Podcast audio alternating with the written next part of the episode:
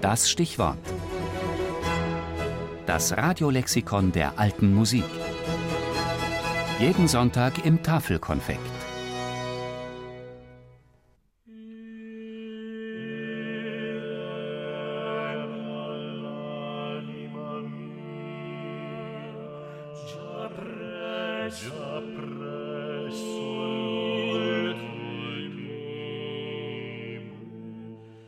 Seconda Pratica, die.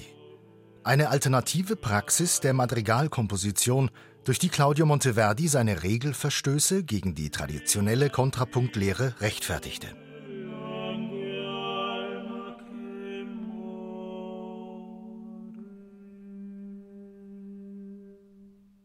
Ich streite nicht ab, dass die Entwicklung neuer Dinge nicht nur gut, sondern auch notwendig ist – schreibt der Musikgelehrte Giovanni Maria Artusi im Jahr 1600 an die Adresse von Claudio Monteverdi. Aber erzähle mir erst, warum du diese Dissonanzen verwenden willst, wie die modernen Musiker sie verwenden. Warum verwendest du sie dann nicht in der richtigen Weise, der Vernunft gemäß? Der so Gescholtene ließ sich fünf Jahre Zeit und erwiderte dann im Vorwort seines fünften Madrigalbuchs Nichtsdestoweniger habe ich diese Antwort geschrieben, um klarzustellen, dass ich meine Sachen nicht aufs Geratewohl mache, und sobald ich diese Antwort überarbeitet habe, wird sie unter dem Titel Seconda pratica ovvero perfezione della moderna musica im Druck erscheinen.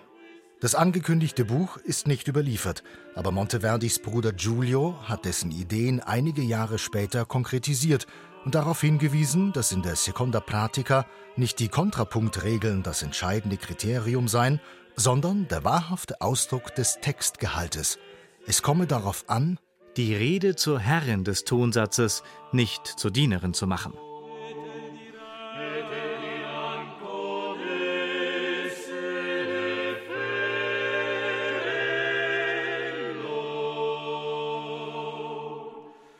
Artusis Kritik entzündete sich an Monteverdis Madrigal Cruda Amarilli, ein Beispiel daraus.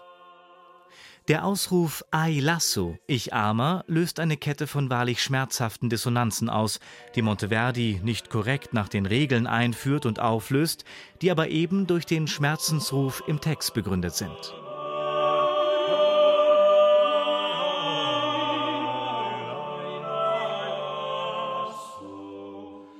Monteverdi wollte keine Revolution lostreten, sondern nur eine alternative Praxis neben eine etablierte stellen.